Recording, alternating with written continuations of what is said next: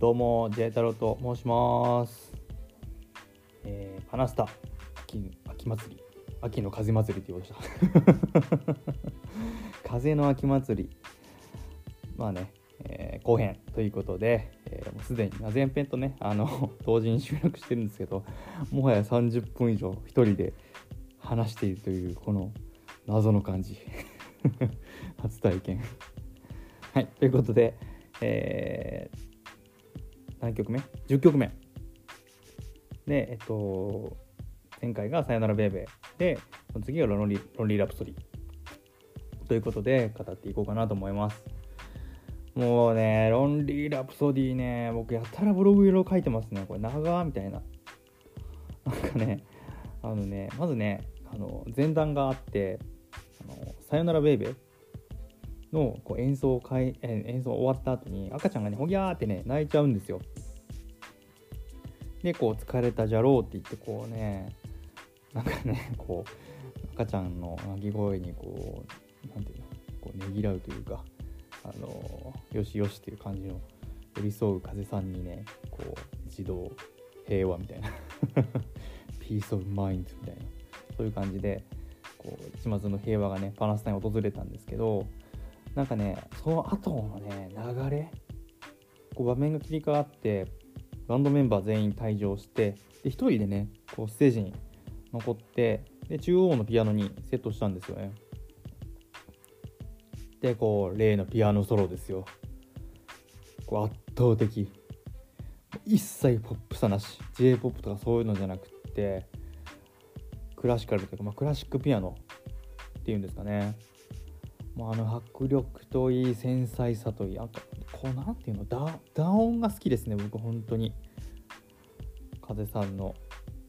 なんかねもうずっと一生なんかね体感として3分ぐらいって記憶してるんですけどもうなんか永遠に聴いていたくなるようなこれ2時間でもいいかなって思うぐらいのもうソロパート。5時間ぐらいライブやってほしいな。無理か。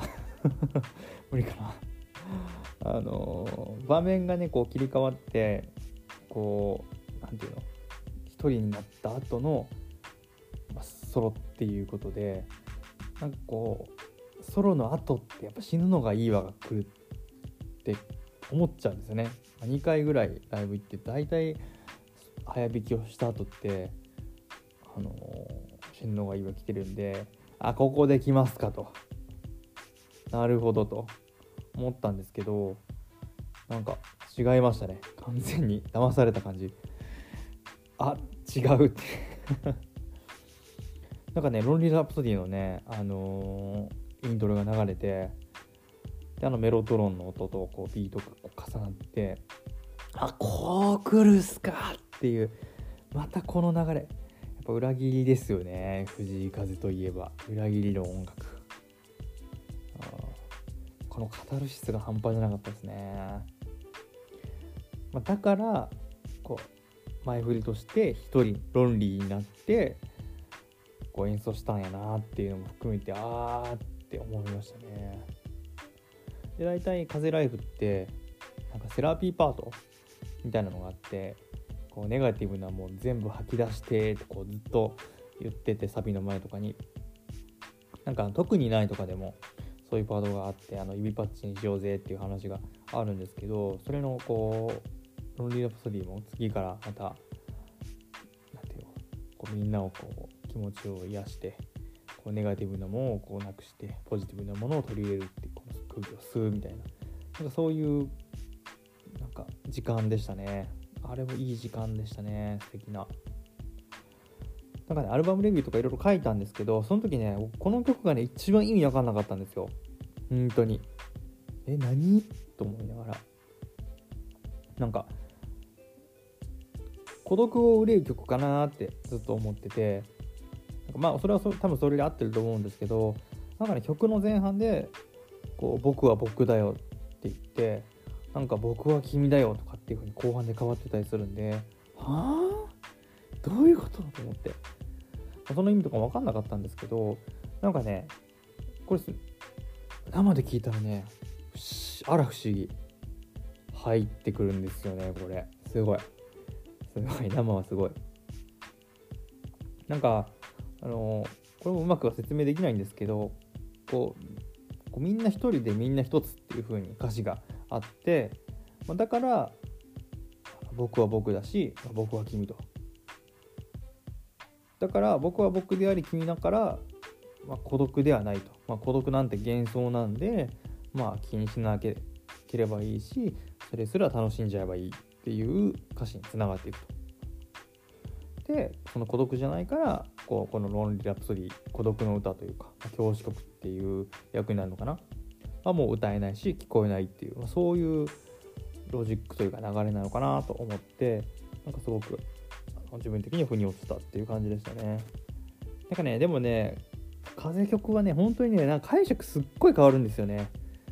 なんかまたね変わるかもしれないけど。まあでも100回ぐらいはもう本当音源聞き込んだと思うんですけどなんかね一発で分かるのってやっぱすごいなって思いましたね。すごいしか言ってないわ。はい。でそれではですね。もうねこのね個人的号泣ポイント。もう最号泣ポイントですよね。ロンリー・ラプソディからの流れが劇的。本当に。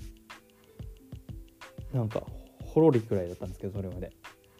もうそれではについてはもう鼻をすするレベル。みたいな。そんな感じで泣いてましたね。ガチ泣き。やっぱね聞きどころはねイントロのピアノの演奏あのドラマティックさとあと第一声ですね。これ何回も言ってますけど。こう生で聴くグランドピアノのこう豊かな演奏がねこうなんか自分が映画の中にいるんじゃないかっていうぐらいねなんか錯覚させられるようなねなんか豊かな音ですよね。であと高菜の第一声。もうこれだけでねチケット代の元取れるレベルですね。このもう暖かすぎやろみたいな歌詞と連動しすぎな第一声。このはーってこのあってこのなんていうの？ハーフボイスっていうかなあのたっぷりのあのー含まれた第一声でやっぱり、ね、改めてピアノっていう楽器の偉大さに気づきましたよね本当に。なんかこう藤井風というでっかいこう大きな物語のその中のワンシーンに立ち上がってるんだ。こう立ちなんていうの？立ち会ってるんだと思ったらもうなんかあーすっげえいいなと思って。でなんかその時点でもうすごい感傷的だったんですけど最後ですねやっぱりね。大サビ後のこうファルセットに変わるんですよね。あのーなんか歌詞に揺さぶられてとかじゃなくってなんかこう表現力ここにね揺さぶられましたね。前半地声で歌ってたのをファルセットで抜いて、まあ、これもう激しさの後の抜きの美学というか、まあ、いつもそのギャップにやられてる感じですよね風さんのは。心の金銭とかっていう風に言うんですけどもうね触れるどころじゃなかったですね。触れられるどころとか。糸ビヨンビヨンになってましたね僕のね。まあまあそんな感じでねあのこの曲もねぜひね MV ね一番合うと思うんですよね。短編でもいいから映画。もうマジでこうショートストーリーの映画誰かね撮ってくれないかなと思うんですよね。本当にお願いします。って感じです。で精神病。で一人でこう泣いてたらあの聞き慣れたイントロがピアノでね流れて。この曲もね、あのー好きな曲なんでこの曲はねヤフさんとねやってほしかったんでちょい待ってみたいな待ってくれと思ってたらバンドメンバーメンバーが戻ってきてでここからはあのー難産だったこの曲をフルバンドで聴けるっていう喜びがもうありがたかったですよね。でこの曲精神病もね結構難しい曲というか理解するまだ全部理解全然できてないんですけどでも相当理解深まったような気がしますね。なんかやっぱり青春って賛美する対象じゃないですか。基本的には。青春素晴らしいって。なんか青春を尊いとかね。今しかないとかって。いうところをなんかこうあえて捨て去っててすごいなって。青春時代尊いの反対をこう歌ってすごいなと思ってたんですけどなんかこの青春って青春時代のいわゆるその若者の青春時代のことだけじゃない。もちろんそれもあるんだけどなんかじゃないんじゃないかなんかこうメタファーなんじゃないかっていうことをいろいろぐるぐるね考えてなんかねそれだけでほんとね1記事10枚ぐらいねあのー、書けちゃいそうな感じなんですけどまたねこれを自分の考えがまとまったらいつか話したり書いたりしようかなと思ってます。で細かいねライブのワンシーンだけで言うとタイキングさんのねこれアウトロあのギターですね。めちゃくちゃいい顔して弾いてましたね。もう俺もう今最高っていうあの顔。顔で弾く人つき、うん、こう映像化することがあったら絶対見てほしいですね。こうサチモス時代からね3回くらいねライブ見てますけど、えミントとかも最高に好きですけどね。あのー、ステージューンとかもね当たり前に好きですけど今日のパフォーマンスはね特に最高でしたね。うん。ぜひあの映像化求むって感じです。で死ぬのがいいわ。来たっていう感じですよね、まあ、この曲やっぱりこう、まあ、今はね世界で一番あのなんていうの風曲で、まあ、世界一バズってるというか、あの世界に広がりつつある曲なんですけどこう死ぬのがいいわ町みたいなとこあってこのライブって。どこでこう持ってくるかってすごいやっぱ考えるんですよねこんだけ。やらないわけにもいかないしコンセプトにもちゃんと合わせなきゃいけないしっていうところでどう演出するのかなと思ったらいきなりバッと反転してで画面転換がね行われたんですよね。それまでのこの精神病の流れを一回ブチッと切ってなんかこうアンピエントミュージックというかブライアン・イーノみたいななんかそういう低音響く音楽。でこう場内が静まり返ってでこうなんていうの？うーんってこうなんか真っ青になってこう異様な雰囲気に包まれてバンドメンバーの、ね、ステージがねめちゃくちゃ上がっていったんですよね。まず。多分3メートル5メートルこれ上がってたんじゃないかなっていうちょっとあもう記憶曖昧ですけどね。なんかとにかく高かった。高っと思って。なんかでそこからこうジャズというかジャズかな。ムードミュージックっぽい感じでしたね。なんかムーディーなジャズって感じ。もうねインストアルバム作ってほしい。あの4人で。でそんな気持ちになりながら浸ってたらサックスが来ましたね。サックス風。こうはって思って。ねなんかめちゃくちゃでかい階段がせり上がっててそこから今度ね燃えるような赤にね衣装替えした風大草上現る。って感じご登場みたいな。そんな感じ。もうねこの時ね本当思いました。あ人間じゃねえなこれって。もうね本当に失礼します。本当に。失礼しました。もう大変失礼しましたって感じなんですけどね。もうねもう本当にねあれ人間じゃなかったですねあの時。同じ人間と思え CG かなぐらいの。なんかそれぐらいのオーラと佇まいでしたね。絵になりすぎとか思いながら。でやっぱ演奏面もねすごいですよあれ。あれどこで練習してるんですかねあれ。運指はねこうピアノのちょっとでも音量が効くのかもしれないんですけどブレスですよね。なんであんなブレスコントロールうまいんですかね。なんか普通になんかバンドメンバーに混じっててもああって感じ。ピアノといい歌といいダンスでしょ。でサックス。で後でも出てくるショルダーキーボード。ショルキー。もうね何それみたいな。だからピアノを弾くバンドバンドというかアーティストって海外結構いたりしてピアノを弾くソロアーティスト。あんまりないけどアリシャ・キースとかジョン・レジェンドとか見たことあるんですけどもうねここまで多彩じゃないですねさすがに。なんかプリンス殿下というかやっぱりこうギターも弾いてなんかもうあらゆるドラムも弾いてあらゆる楽曲弾きこなすプリンスにちょっと重ねたところありましたねやっぱり、うん、あのオーラといいねなんかセクシーさといいでそのサックスの音色と綺麗にこうハーモナイズこうするというかあのしていくイントロでもうねここでね終わりです。この曲は。もうねここが全てっていうぐらい最高に気持ちよかったですね。ちょ正直後のこと覚えてらんないぐらいこの流れがね最高すぎた。本当に。いやーよかったな。で、えっとね、今はねもう MV が出てきた。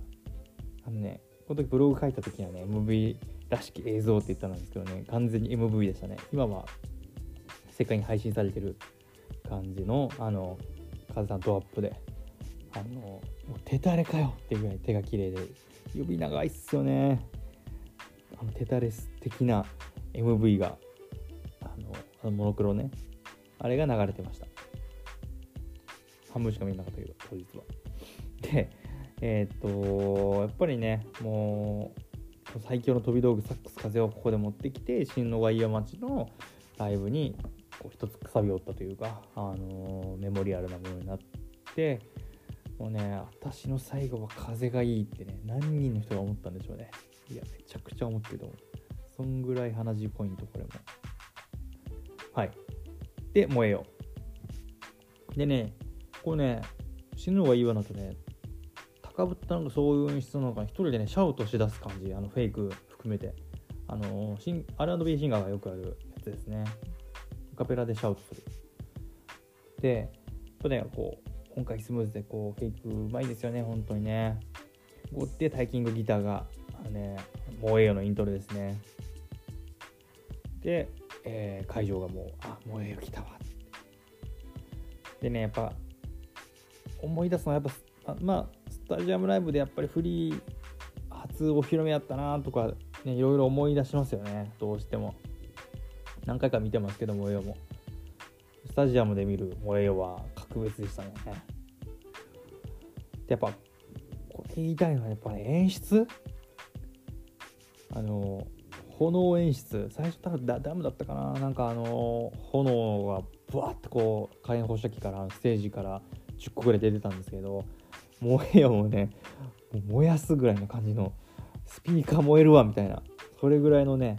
でねステージね本当にね熱風？あの結構ねライブでは見たことあったんですけどこの演出。生で体験したの初めてで僕。しかも前の方で。前の方のねこのね燃えよはねマジで燃えましたね。本当に。もうちょっと前。45列前の人ね熱ってなってたと思いますねもっと。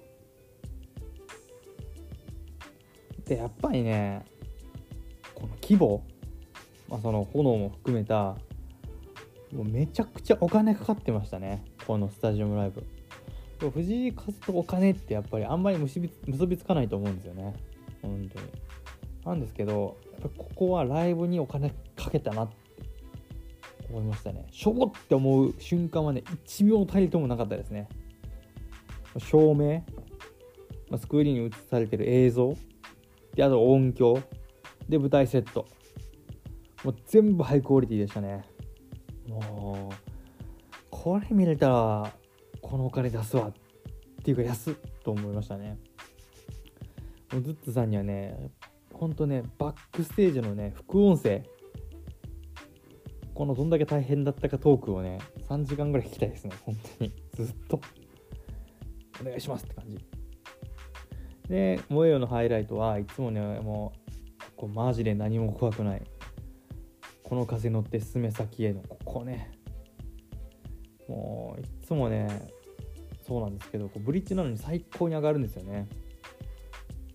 映像化された時ねここもね僕ジャンプしてぶち上がってるんで両手上げて。それ僕ですね完全に。でショルキーですね。ショルダーキーボード。これも絵になってギターヒーローっぽい感じ。もうあれもあんなんかピアノできたらできるとかそういうもんなんですかね。僕ピアノできないんであれなんですけどそんな簡単なもんじゃないと思うんだよな。しかもこれ全力ダンスの後ですからね燃えよダンサーズとの。もうここ割と人間やめてるポイントだと思うんですよね。しかもこのキーキー高いんですよ。多分風曲で一番高いと思うんですけどやっぱねあらゆる場面すごいですね。もうねほんとすごいしか言ってないんですよねこのライブ。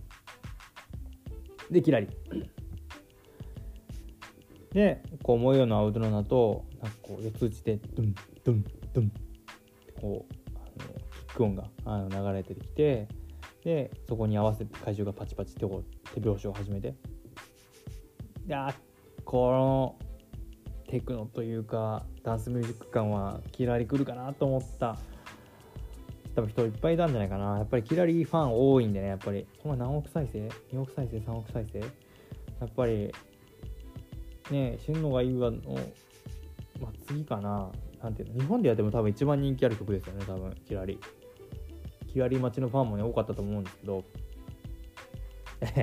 この曲もね僕思い出深くって前神戸でね見てね号泣したんですよねキラリで。なぜか。あんだけキラキラしてね笑顔で歌ってるのにねなんかねもうね泣いちゃったんですけど今回は泣かなかったですね。もうね感覚がねこの辺ねジェットコースターロマンス状態というかもう上がり下がりがまあ下がってはないんですけどもうなんかよくわからない感情の渦がすごすぎてなんかこの曲は全然泣かなかったですね。なんかもうひたすら激しく楽しんでたっていうか。乗ってましたね。なんかね一番好きかって言われると僕はそうでもないんですけどなんかね一番聴いちゃいますねキラリ。なんかこうハッとしたらキラリがね流れてましたね。頭頭の中を。口ずさんじゃう口ずさんじゃう感じ。はい。やっぱダンサーズですねこれは。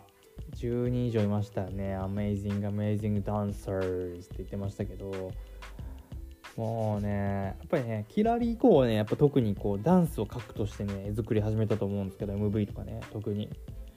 身体性をこうライブで表現できるってすごいでかい強みですよね。やっぱりダンスってすごくって誰やろ僕が見た中で三浦大知とかもすごかったですね。そういう身体性をライブで表せるっていうの強みなんで、まあ、そこを10人ぐらいのダンサーと一緒にこう広がってステージで。またやっぱ迫力が違いますよね。ショーとしてもやっぱ格も上がるしやっぱり上がる度も全然違う。本人も上がるしねあれ絶対。間違いなく。本人が。あんだけ熱いダンスを踊られたら。やっぱそのねダンサーズの中で彼らを超えるぐらいの存在感、ま、リズム感はもともとあんのかな。でもあれ天才とかそういうことなんだ努力だと思うんですよね絶対、まあ、センスもねもちろんあると思うんですけど。あとスタイルがいいスタイルが。ダイナミックさが違うねやっぱり。伸びしろですよ伸びしろ。藤井風というアーティストの伸びし一番の伸びしろはやっぱダンスかなと思いますね。ちょっと注目していきたいところですよね。これもまた。で祭り。でもハイライトしかないこのライブの highlight of highlight of highlight of無限大みたいな。感じのハイライト。でもこのライブが藤井風の秋祭りと。まあそういう風に銘打たれたゆえんですよね。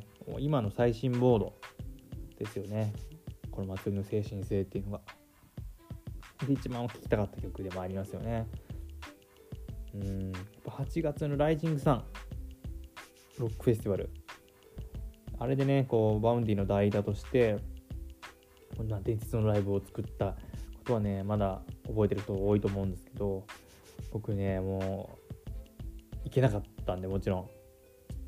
ちょっとなかなかねやっぱりこうね北海道まで僕ね 3, 3回ぐらい行ったことあるんですけどちょっと行けてなくって最近は。コロナ後はね。一人で PC 前で。深夜にこう両手をこう上げて 踊ったあの夜の寂しさと虚しさを思うともうやっぱ祭りでしょと。一番聴きたいの踊りたいのは。でねあの16曲目。やっとねその時が来たというかこうヤッフルキーボードでこうイントロアレンジからこう祭りの開始を告げるあの忍ぶへの音色でもう盆踊り会場にスタジアムがなりましたよと。で、また驚きの演出と。何回目だよぐらいの感じですけどね。どんだけお金かけてんのみたいな。でね、キラリオのだいぶね、こう BPM をね、こう落として、こう、撮ってたこうダンサーたちのはるか上空に、なんとお立ち台セット。伊藤菓子。お盆、お盆、This is お盆。This is Japanese わ。感じ。盆踊りの櫓みたいな、そういう、なんか太鼓とかが叩けそうなね、なんかそういうイメージの、あのー、こう、演出。で、これもね、グレイスでこう踊れなかった分、ここでリベンジで踊りましたね。こう右左右右みたいな。多幸感。もう多幸感としか言いようがない瞬間ですよね。であとねもうこれはね是非ねライブ版出たらね見てほしいんですけどあの、途中のね一番終わった後の感想というかあの激しくなるとこあるじゃないですか。君が激しく泣いたせいでの裏。あのバンドメンバーのね気合入ったパフォーマンスねここに命かけたるみたいな。2小節ぐらいしかないんですけど危機迫る表情で演奏してましたよね。あの確か赤くなってたと思うんだよな演出も。ここにガン上がりしてましたね僕は。地味に。あと花火 事件。やっぱりねこう祭りと花火ってねあのー、もうあこうそこで花火出すかと思ってねめっちゃ綺麗やわ最高と思ってたらこれドーンってね あの完全に火薬量間違えてるだろうと思いながらあのそういう赤ちゃん赤ちゃん大丈夫ぐらいの感じのねあの多分本人ビクってなってたと思いますねあれ。あの櫓の上で、まあ、そんぐらいの爆発音が響きましたね、景気いっちゃいいんですけどね、完全事件でしたね。っていうので祭りがまあ終わりますと。はい。でこう永遠に感じるような一瞬で終わったようなこのライブも最後はここに行くということで旅路ですね。17曲目でこのエンディングはステージを盛り上げたダンサーズはもう、えー、まあ、紹介があって。で退場。後にまあ最後 MC この MC がもういつもねあのー、素敵ですけど最高でしたよね。なんか花火を上げてもう最後の曲かと思ったら次がラストですっていうこう笑いを、まあ、この曲はやっぱなんかこの日なんか MC がねほんとちょこちょこしかなかったんですけどこの曲が一番あの感動しましたね MC 的に。なんかねこう日本語で言うとこうわしらはまだ長い長い旅路の途中にいてまだ学ぶことも多いけど一緒に学びましょう。愛しましょう。っていうのをこう Let's learn together とかね。Let's love together って言って英語で言って。で、Let's love all star all ってこう言って、このね、MC でね、ふわーってこう上がった瞬間に、あの、サイジさんの、あの、ちょっともたった、あの、後ろ乗りな、スティービーっぽいドラムが、イントロが流れて、あ、とね、2、3回して欲しかったですね。あの 今そんぐらいねエモーショナルな気分になりつつでねここまで来るとね今までね語ってきたのなんやねんっていう感じなんですけど演出家とかねパフォーマンスがとかねそういうことじゃないなかったですねもう。そういう感情すら湧かなかったですね。なんかもう何ていうの？あの精神性ですよねやっぱり。なんか。歌がうまいとか演奏がうまいとか。なんかそういうことじゃないです。超越してましたよね。うん。あでもなんか明日も明後日もあるし、ね、いいことも嫌なこともあるかもしんないけどまあいろいろあるけどあ生きていくんだなみたいな。そういうなんかちょっと自分で達観しちゃうぐらいのなんかそんな思いで聞いてましたね。もうなんかあんまりね正直内容覚えてないですけどなんかすっごい尊い時間が流れてたのだけは覚えてます。はい。でクロージング。でバンドメンバーが退場してでグレイスをこうバックトラックに最後の挨拶。ね。ステージのこう上手と下手をずっとこう走って移動して。ねもう思い出すだけでちょっと涙が出ちゃいそうになるんですけど。いやよかったねでスタンドとアリーナにこう手を振って。で何度も何度もこうハグして、まあ、その姿にこうまたほろりとするというか。ね。何万人こうエアハグしたんでしょうねあれね。私もみたいな。僕もみたいな。ね、まあ、最後の最後までありがとうっていう感じのこう感謝で会場を後にするというかこれはもう風さんも僕もでしたね。なんかねもうありがとうっていう気持ちしかなかったですね。満たされすぎてましたね。なんかそんな感情で聞くフィナーレ。ね。グレイスでしたね。恵み。祭りこの祭り恵みでしたね、最後意味わかんないですね。すいません。でもそんな感じ。ニュアンスニュアンス。はい。ということでねもう合計1時間もね喋ってますね。よう聞いてますねほんとみんな。ありがとうございます本当に。でもね、えー、これねブログでもね原稿紙30枚分ぐらい入ってますね。1万2000字ぐらい書いてますね。でもねこれだけのライブはね見れないですね本当に。僕も多分ね何百以上ねライブ見てきましたけど邦楽も洋楽も含めてちっちゃいライブもフェスも全部含めて。ちょっとダントツで感動しましたね。ちょっと僕が ちょっと風沼というかねちょっと落ちすぎてるところもあるんですけどあそれ差し引いてももう今全てのラブオールサブオールを出し切ったライブでしたね。やっぱりねこの藤井風というアーティストをねこうリアルタイムでね追いかけられるっていうね幸せ。こう僕らの世代って今幸せやなって心から思いますね本当に。本当にねもうステージ上のアーティストたちはもちろんねもう全てのこう困難めちゃくちゃ大変だと思うんですよ。本当にこんな巨大なライブしようと思ったらソロでフェスみたいに。ステージといい食といい人の物販もそう。ね。ついた人の。